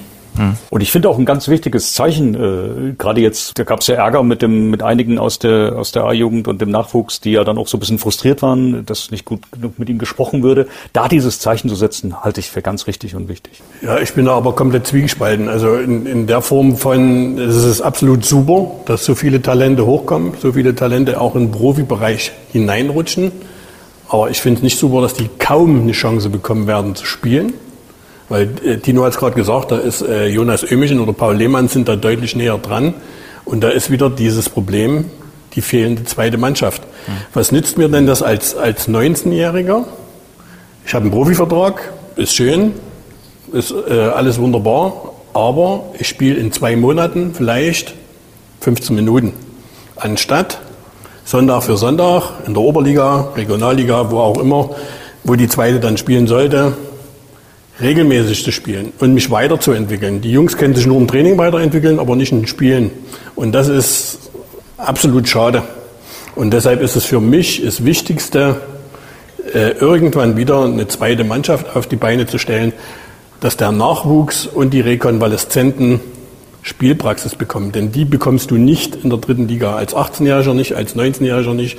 Äh, da musst du schon so überragend sein, dass du alle anderen an die Wand spielst. Die, die Junioren sind absolut top, aber du siehst ja auch, ein Jonas Ömichen bekommt 15 Minuten Spielzeit. Ja. Nur. Und deshalb ist für mich die zweite Mannschaft das wichtigste zukunftsbringende Teil, was Dynamo auf die Beine stellen muss. Da hat Thomas natürlich vollkommen recht. Und Jens, du hast gesagt, du würdest das Thema insofern auch gern äh, prinzipiell diskutieren. Und ich glaube, so muss man es auch mal angehen. Äh, natürlich dauert es, eine zweite Mannschaft wieder zu installieren. Die ist ja damals nicht ohne Grund abgeschafft worden. Ne? Das war so ein Trend im deutschen Fußball. Außerdem kostete die Geld. Hatte Dynamo damals, glaube ich, 12, 13 rum, war das 2012, 13, war nicht so viel da. Und letztendlich ist natürlich immer das Thema Sicherheit. Ne? Äh, bei Dynamo ein besonders spannendes. Die spielte damals Oberliga. Jedes zweite Spiel war ein, ein, Risikospiel gegen Mannschaften wie Lok Leipzig und Co. Und trotzdem haben sich die Zeiten vielleicht ein Stück weit geändert. Äh, Geld ist zumindest ein bisschen da und wir merken, dass diese zweite Mannschaft einfach sportlich fehlt. Und da hat Ralf Becker zwar mit äh, zum einen recht, dass er sagt, so ein 2004er Jahrgang, wie in Dynamo letztes Jahr hatte, wo jetzt eben im Sommer auch vier, fünf Spieler gegangen sind, die man hätte vielleicht integrieren können, vielleicht sollen. Die, die, die hat man nicht jedes Jahr so einen Jahrgang, aber da bin ich bei Thomas, ein junger Spieler muss spielen. Auch ein, auch ein, Torwart, ein junger Torwart muss im Tor stehen. Erik Herrmann wird dieses Jahr kein Spiel machen, also kein Pflichtspiel. Und das äh, ist für eine Entwicklung nicht gut. Und deswegen muss Dynamo das Thema zweite Mannschaft nicht nur irgendwann mal angehen, sondern sie müssen es eigentlich zeitnah angehen, weil es eben drei, vier Jahre dauern wird, bis diese Mannschaft in der Liga spielt, wo sie auch hilft, nämlich Oberliga respektive Regionalliga. Da soll es ja mal hingehen. Dynamo will irgendwann dauerhaft Zweitligist sein.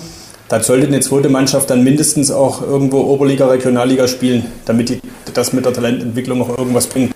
Ich sei gewährt mir die Bitte in dieser Runde absolut der Dritte mit der gleichen Meinung. Und da kommt noch ein Punkt dazu. Unsere Vereinslegenden sind genau die Jugendspieler, die wir damals entwickeln konnten. Ulf Kirsten, Stübner, Sammer.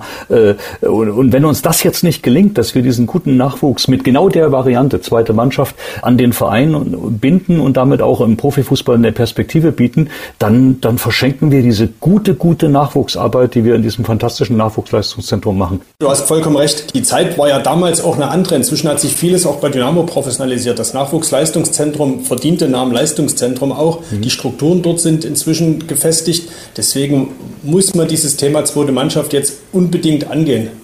Weil du auch dein Leistungszentrum ad absurdum führst indem du keine zweite Mannschaft hast. Ja. Und dass das funktioniert, zeigt ja der erste FC Magdeburg. Der Hansa hat Rostock. einem, oder Hansa Rostock. Magdeburg hat vor einem Jahr den Antrag bei den äh, Fußballverband in Sachsen-Anhalt gestellt, die zweite in die Landesliga einzustufen. Die sind jetzt souverän in der Oberliga aufgestiegen und haben jetzt am Wochenende den Vorjahreszweiten Griechow zu Hause 4 zu 1 geschlagen. Die werden durchmarschieren in die Regionalliga. Und das muss der Dresdner Weg sein. Ja. Leider sind die beiden Ost-Zweitligisten da Dynamo aktuell etwas voraus. Äh, Stichwort Jugendfußball, da ja, sehe ich so sehr zwiegespalten ein paar Entwicklungen. Also bei den Jüngeren, fünf bis elf Jahre, streicht man jetzt je nach Landesverband alles. Also Ergebnisse, Tabellen und Meisterschaften.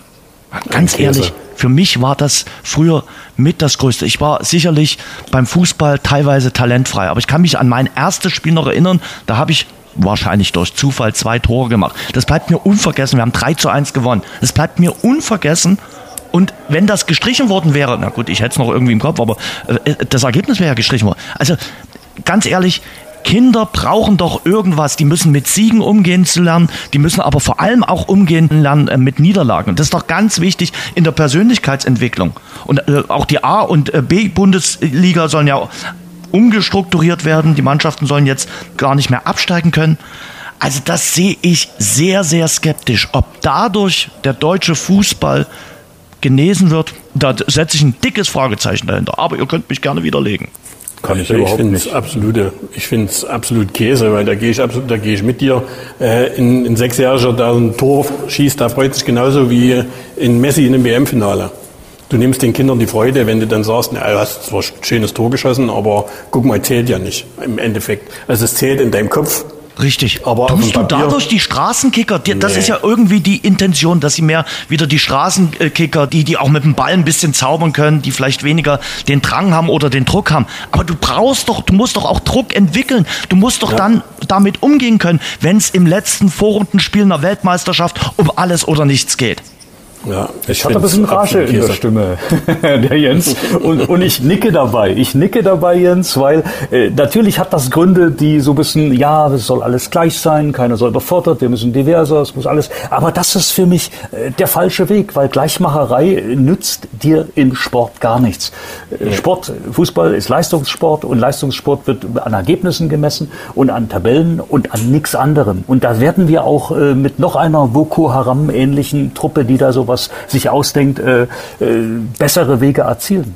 Es wird äh, nicht ausgewürfelt werden, wer künftig äh, Ligen gewinnt, sondern äh, es, es geht über Tore und Ergebnisse. Und das wegzulassen, ich verstehe die Entscheider nicht. Da lachen doch andere Länder über uns. Also ich, ich sag mal, in, in den Mitbewerberländern, die, die sagen, was machen die denn jetzt? Ich meine, dass, da, dass der Fußball sich jetzt einreiht, sozusagen in so eine gesamtbedenkliche äh, Entwicklung Sport Deutschland äh, das fängt der, mit dem Sportunterricht ja an, wo Sportstunden gekürzt werden und geht dann halt im Vereinssport, setzt sich das dann fort, auch inhaltlich. Das ist schon alles äh, irgendwo bedenklich und es fehlt mir da irgendwo eine Linie und äh, also das kann aus meiner Sicht, jetzt bin jetzt nicht der ausgebildete Nachwuchskoordinator, aber das kann nicht der Weg sein, irgendwo den Wettkampfgedanken wegzunehmen. Das sehe ich genauso. Äh, Andreas hat schon gesagt, das ist eine Gleichmacherei und irgendwo ist das ein Konzept, was nicht aufgehen wird. Und wie es Tino auch sagte, äh, wir entwickeln uns rückwärts im Allgemeinen, im Sport allgemein in ja. Deutschland. Wo sind wir denn überhaupt noch Weltklasse? Äh, Bahnradsport. Im Bahnradsport und im Kanu und äh, alles, alles super, alles, aber in diesen Kernsportarten. Äh, die Schwimm-WM habe ich nur am Rande verfolgt. Also wir sind ja am Beckenrand geschwommen. mhm. um es böse zu formulieren. Oder auch die, die beiden Vorrunden WM aus, Männer, Frauen. Mir fehlen zurzeit im Sport allgemein die Konzepte. Mir, mir fehlt von vielen die Bereitschaft, sich zu quälen. Äh, man ist zu satt, man ist zu schnell zufrieden. Und im Sport allgemein, im Leistungssport fehlen mir auch die, die Konzepte, wie die Talente gefördert und gefordert werden. Natürlich ist das alles mit Geld verbunden, aber der Sport ist doch auch irgendwo ein Aushängeschild einer ganzen Nation. Und wenn du dann siehst, in, in Norwegen, die haben ein System übernommen, was vor 30 Jahren hier abgestellt wurde, was ohne, wenn du die Ideologie wegnimmst, äh, nicht das Verkehrteste war mit Schule und Sport im, in der Gesamtheit. Und der, die Schule hat sich nach dem Sport gerichtet. Ja, und nur so kannst du im Sport wieder vorwärts kommen. Und so ist im Fußball genauso. Also mir fehlen wirklich die Konzepte und die Ideen, wie das alles wieder nach vorne gehen kann und soll. Markus Lanz hat äh, neulich gesagt, wir entwickeln uns zu einer Hafermilchgesellschaft, die beim ersten Gegenwind umkippt. Und da muss ich sagen, der Mann hat recht. Und da ganz ehrlich, recht, ja. wenn ich die Frauenweltmeisterschaft sehe, also eine Gruppe mit Kolumbien, Marokko und Südkorea, wenn du in der in der Vorrunde scheiterst, dann ist das im, etwa so, wie wenn du bei Wer wird Millionär in der 200-Euro-Frage scheiterst. Ganz ehrlich. Ja, das ist das, was ich gerade gemeint habe. Das ist, äh, du gewinnst gegen Marokko 6-0. Die haben, glaube ich, jetzt eben gerade gegen Frankreich 0 zu 4 verloren, also sind ausgeschieden. Und dann denkst du, es geht mit äh, linkes Auge zu, rechtes Auge hochgebunden, 40 Grad Fieber. Und so waren die anderen beiden Spiele. Und dann kam im letzten Spiel noch dieser mentale Druck dazu, du musst. Und diesen mentalen Druck, Leistung zu bringen, boah, ich glaube, den haben wir Deutschen verloren irgendwo. Oder haben es verlernt, sagen wir es mal so. Es kann keiner oder viele. Ich gehe jetzt mal auf ein anderes Level, auch zum, äh, beim Tennis, bei Alexander Zverev, der gewinnt kleine Turniere. Und große Turniere, die dann höher im Fokus stehen, wo mehr Leute zugucken, wo mehr Preisgeld gibt, wo mehr Druck herrscht, da gewinnt er es fast nie. Mit Ausnahme von Olympia. Mit Ausnahme von Olympia. Und ja. dieses, das, das, äh, früher war das eine absolute Stärke von deutschen ja. Sportlern, unter Druck zu funktionieren. Und das passiert nicht mehr seit Jahren. Das konnten die, die großen Sportler allesamt, äh, ob sie Becker, Schumacher, genau. äh, auch Jan Ulrich hießen, die konnten da mit Druck äh, wirklich äh, umgehen. Ähm, Stichwort Frauenfußball äh, Tino, ähm, da gab es ja letzte Woche auch einen Austausch bei Dynamo Dresden. Das Thema Frauenfußball spielt ja latent auch eine Rolle bei der SGD. Ja, Stichwort Frauenfußball, da sind wir auch bei Stichwort Druck. Ne? Dynamo steht ja nicht nur unter Aufstiegsdruck irgendwie, weil wenn sie aufsteigen, müssen sie zwangsläufig, ob das der Verein oder die Mitglieder wollen oder nicht, äh, eine Frauenabteilung äh, oder mit dem Frauenverein äh, kooperieren. Das ist Pflicht in der Lizenzierung. Und da leitet der Verein jetzt äh, Wege ein, um das eben im November in der Mitgliederversammlung zu beschließen. Genau, du sagst es, letzte Woche gab es da einen Mitgliederstammtisch, wo auch verschiedene Konzepte vorgeschlagen wurden. Und was äh, mir zu Ohren gekommen ist, als Nichtmitglied durfte ich ja dort nicht dabei sein, dass man wo versuchen wird und äh, die eingeschlagene Kooperation mit dem ersten FF10 Fortuna Dresden zu intensivieren und damit praktisch diese Lizenzierungs- äh, Aufgabe zu erfüllen. Das ist, glaube ich, so jetzt der Stand der Dinge. Aber ich kann mir vorstellen, für den Frauenfußball war dieses WM-Vorrunden aus auf großer als auch auf kleinerer Ebene ein brutaler Dämpfer. Das auf alle Fälle. Also das, was man sich voriges Jahr zur Europameisterschaft aufgebaut hat mit erfrischendem Fußball, bei dem man weit wenig Druck hatte, weil man weit wenig erwartet hatte. Dann dieses Länderspiel hier in, in Dresden vor ausverkauftem Haus, was wirklich gigantisch war. Und das jetzt äh, einzureißen mit fast einer Art und Weise, wie es äh, Kollege Flick auch geschafft hat und dann mit so, so Larifari, Ausreden will ich nicht sagen, aber so Larifari Ansagen, ich mache weiter, weil ich mich nie verstecke und äh, jeder sagt, äh, hier muss mal irgendwas äh, Tabula Rasa auf den Tisch oder gemacht werden oder und es, es geht alles so weiter, wie es war. Und das, das können das wir gut mittlerweile. Ja, ja das können ja. wir. Das ja. stimmt. Und ich finde trotzdem, die, mit den Frauen wurde noch milder umgegangen als mit den Männern äh, im vergangenen Zu Herbst. Zu Recht. Naja, der Frauenfußball hat ja immer so eine gewisse Unschuld, was das betrifft. Ne? So unter dem Motto, wir, wir, äh, wir finden den sympathisch, wir finden den gut, wir finden den schön. Und das meine ich Tatsache auch so, wie ich es ausgesprochen habe gerade, also in keinster Weise zynisch. Und trotzdem äh, geht es ja da auch nicht um Gleichmacherei, aber Kritik muss dahin, wo mhm. Kritik hingehört. Und in dem Falle ist Kritik absolut angebracht. Und was mir jetzt aufgefallen ist, dass die Frauen sich auf eine unangenehme Weise dem Männerfußball gerade innerhalb des DFBs auch angleichen, nämlich was Analyse und was eben auch Konsequenzen angeht. Wie kann ein DFB-Präsident an Tag 1 äh, nach dem Ausscheiden der Bundestrainerin schon das vollste Vertrauen aussprechen, wo eine Analyse noch nicht mal angefangen wurde, geschweige denn, dass ich Ergebnisse einer Analyse habe. Was man so an Zwischentönen hört, ja, da gibt es dann doch eben die eine oder andere Parallele, weil Mannschaftssport eben Mannschaftssport ist und ganz egal, ob das Männer oder Frauen sind. Ne, und da gibt es in so einer Truppe eben doch Zwistigkeiten und nach allem, was man so hört, war das eben doch nicht so eine verschworene Einheit, wie es nach außen hin gerne äh, demonstriert wird.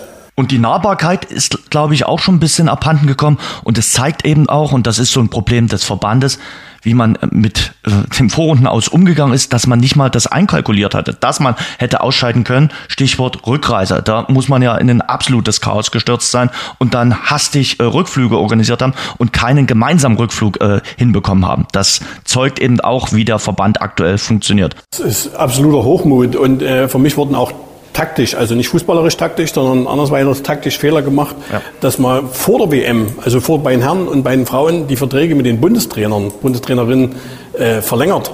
Sie haben in dem Moment noch gar nichts geleistet und bekommen aber schon die Zusage, bis 25 oder bis 26 könnt ihr, könnt ihr bleiben. Also die haben ihr Heu rein, bevor sie überhaupt irgendwas geleistet haben, statt zu sagen, liefert erstmal und im Endeffekt nach der WM dann können wir darüber reden, ob ihr bleiben dürft oder nicht. Weil das hat ja jetzt nicht mal mit Leistungsgesellschaft zu tun, wenn du schon vorher weißt, ne, ich kann machen, was ich will, ich bleibe. Jetzt stellt euch mal vor, nächstes Jahr bei der EM scheidet die Männermannschaft zum dritten Mal in der Vorrunde aus. Äh, hm. Am Ende kann das doch vielleicht sogar gut sein, weil nur dann wird, glaube ich, wirklich mal durchgekehrt in der Otto-Fleck-Schneise und äh, überall dort, wo, wo Entscheidungen, glaube ich, anders fallen müssen. Weil wir sind da momentan an einem sehr, sehr stagnierenden Level und Deutschland Fußball macht, die wir ja immer waren, ähm, sehe ich gerade nicht. Ich freue mich auf die EM. Ich wünsche das nicht, dass wir da wieder schlecht aussehen. Aber welche Indizien haben wir denn, dass es besser läuft? Ich sehe nicht so viele. Nationalmannschaft ist ein äh, schweres äh, Thema aktuell, das muss man Wollte wirklich ich so sagen. spät auch gar nicht mehr aufmachen. Umso schöner ist es tatsächlich, dass man äh, ja, bei Dynamo Dresden so ein kleines Seelenheil da am Wochenende äh, gefunden hat. Und ich tue mich auch mit dem größeren Fußball, Stichwort Saudi-Arabien, Bundesliga, einige Entwicklung, aktuell relativ schwer. Schlussrunde. Meier reist. Tino Meier geht in den Urlaub. Äh, Meier reist ist jetzt nicht das Thema eines neuen Podcasts oder der Titel eines neuen Podcasts. Wohin reist denn Tino Meier? Du wirst es nicht glauben. Ich fahre an den Walchsee. Nein, nicht wirklich. Wiederholst du das Trainingslager nochmal? Ich denke, äh, es gibt noch das eine oder andere aufzuarbeiten und da muss ich noch mal gucken und an der Rezeption noch mal nachfragen. Nein, äh, ganz im Ernst, ich hatte zum, zu Jahresbeginn gebucht da war nicht absehbar, dass ich praktisch vier Wochen vor meinem Sommerurlaub im Dynamo-Trainingslager praktisch Endorf weiter bin. Okay. Von daher freue ich mich aber, weil es dort sehr schön ist und das Wetter soll ja auch wieder besser werden. Du hast recht, Meier reist. Donnerstag geht's los. Lass dir den Kaiserschmarrn schmecken. Ja. Jawohl, jawohl. Meier am zahmen Kaiser mit Kaiserschmarrn und dem ganzen Programm, was so ein Sommerurlaub mit sich bringt. Thomas, du warst? Wo waren wir? Ich war also ich habe eine Nordeuropa-Reise gemacht. Ich war in Newcastle. Mhm. Dort habe ich den St. James Park besucht. Also da ist, da, es war gigantisch, aber vom, vom ganzen Äußeren ist das Rudolf Harpe Stadion deutlich schöner. Und auch Aue, also das ist ein zusammengeflicktes Stadion, aber war mal cool, das Ganze zu sehen. In Aberdeen auf den Shetlandinseln und dann drei Stationen in Norwegen, Alesund, Stavanger und Christiansand und Norwegen. Ganz ehrlich, da habe ich mich ein kleines bisschen verliebt. Die Landschaft ist grandios. Andreas, hatten wir schon Urlaub? Ja, Urlaub ist vorbei. Ähm, ich kann mit so äh, tollen Reisezielen gar nicht dienen. Ich war in Ungarn. Äh, zum ersten Mal seit 89 wieder so richtig mit Kind und Kegel in Ungarn, zweieinhalb Wochen. Und muss zugeben, das war großartig. Schmeckt der Gulasch noch?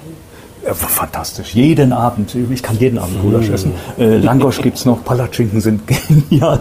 Jetzt sind ja Herbstferienwetter gerade. Ich hatte das Glück, bei, bei 35 Grad durch die Puster zu wackeln äh, oder am Balaton zu sein. Aber äh, ist wirklich eine Empfehlung. Und der Euro ist dort noch ein bisschen mehr wert als hier. Also man, man kriegt den Urlaub preiswerter hin als in Norwegen. Das, das behaupte ich einfach mal. Ich ja, liebe ja Langosch. Also Langosch ist großartig, muss ich ja, echt sagen. Immer noch und immer wieder. Ich habe es vergessen gehabt, wie es schmeckt, aber es ist, äh, es gibt's noch und äh, der Balaton ist immer noch wie immer. Du kannst zwei Kilometer reinlaufen und dann bist du. war erholsam und jetzt, jetzt ist äh, frisch arbeitet. Ja. Ich suche ja noch ein Reiseziel für Anfang Oktober, vielleicht ja Ungarn. Mal schauen. Apropos Reisen, äh, da kann ich äh, die aktuelle Folge vom Rasengeflüster empfehlen. Die hat nämlich auch mit Dynamo zu tun. Das Marco Hartmann äh, zu Gast. Harti hat ja eine große Weltreise absolviert, hat darüber in drei Folgen gesprochen. Die letzte Folge ist gestern erschienen. Da hat er, wie gesagt, über seine Erlebnisse in Ostaustralien und über Bali berichtet. Sehr, sehr hörenswert. Und er hat natürlich auch über Dynamo Dresden gesprochen und wie er die kommende Saison einschätzt. Ich bin, bin sehr gespannt. Ich mag das. Ne? Klare Aussagen. Ne? Dynamo Dresden muss in dieser dritten Liga eine der besten Mannschaften sein und am besten, also muss aufsteigen. Und genau das mag ich auch. Viele weichen diesem Risiko immer aus mit Saisonzielen, äh, weil man dann nachher abbrechenbar wäre und dann auf die Kusche fliegen könnte. Aber ganz ehrlich, äh, lass die Leute doch erstmal diese Vorfreude empfinden. Lass sie doch darauf hinfiebern. Und wer weiß, zu was das führt. Die, für die Jungs ist ganz klar, man muss immer oben dabei bleiben. Und man setzt sich auch ganz klar hier, wir sind besser als andere in dieser mhm. Liga. Und so musst du als Spieler auch in die, in die Spiele reingehen. Soweit der ehemalige Dynamo-Kapitän Marco Hartmann. Also auch der ist zuversichtlich, was die kommende Saison betrifft. Ich glaube, Unsere Runde ist auch zuversichtlich. Der Auftakt ist gemacht. Äh, Freue mich, dass ihr dabei wart heute in dieser Runde. Ich sage Dankeschön an Andreas Fritsch. Fritschi, das war hoffentlich nicht das erste und das letzte Mal, sondern du kommst wieder. Mein erster Podcast. Hat Spaß gemacht. Dankeschön. Und äh, Thomas Narndorf ist definitiv auch wieder mit äh, dabei, wenn es eine der nächsten Folgen gibt bei Schwarz-Gelb, der Dynamo Podcast. Thomas, danke. Ich danke auch. Tschüss. Dankeschön. So, Tino, dann wollen wir es gar nicht mehr so lange strecken. Es geht ab in den Urlaub. Ich wieder an den Waldsee. Ach, genau. Du noch packen, genau. Ja. Sportsachen natürlich mit, du weißt, ne? Äh, Urlaubszeit ist auch immer äh, effektive Trainingszeit. Auch deswegen mag ich den Walchsee oder, oder habe den Walchsee Tatsache lieben gelernt. Sechs Kilometer ist die Runde lang. Ja, Genau, wir haben uns ja getroffen vor vier Wochen ja. dort. Ne? Du, du erinnerst dich, oder? Ich erinnere mich, genau. Ich sehe dich grinsen. Du hast gerade deine Runde absolviert. Ich bin gerade auf die Runde rausgegangen und du ja, hast mir Grinsen ich, zugewunken. Wie ich aus dem Dickicht sprach und plötzlich du vor mir standest. Ja, das Richtig. Und genau. damit wirst du das äh, Peter Fox Konzert am 17. August verpassen. wie ich jetzt gerade im Podcast sozusagen, ne, wie vom Thomas erfahren habe, ja, das werde ich verpassen, genau. Ja. Und da können unsere Hörer aber äh, Tickets gewinnen und ganz einfach geht das. Geht einfach mal auf den Instagram-Kanal unseres Exklusivpartners Radeberger. Dort gibt es ein Gewinnspiel und dort kann man für das bereits ausverkaufte Konzert von Peter Fox noch Tickets gewinnen. Das war unsere Folge. Ich werde dich nächste Woche vermissen, Tino. Das, das höre ich gern und dann gebe ich zum Abschied noch, weil du Peter Fox sagtest, und weil wir über Textsicherheit vorhin gesprochen haben, werde ich sagen, ich verabschiede mich dann sozusagen und verbringe einige Tage am See. Oh. Na, wie fandst du den? War der gut zum Schluss? In diesem Sinne. Ein Ende kann ein Anfang sein. Tschüss, Tino. So ist es. Ciao, ciao. Schwarz-Gelb, der Dynamo-Podcast, ist eine Produktion von sächsische.de und Radio Dresden. Abonniert uns bei Spotify, Apple Podcasts und überall dort, wo es gute Podcasts gibt.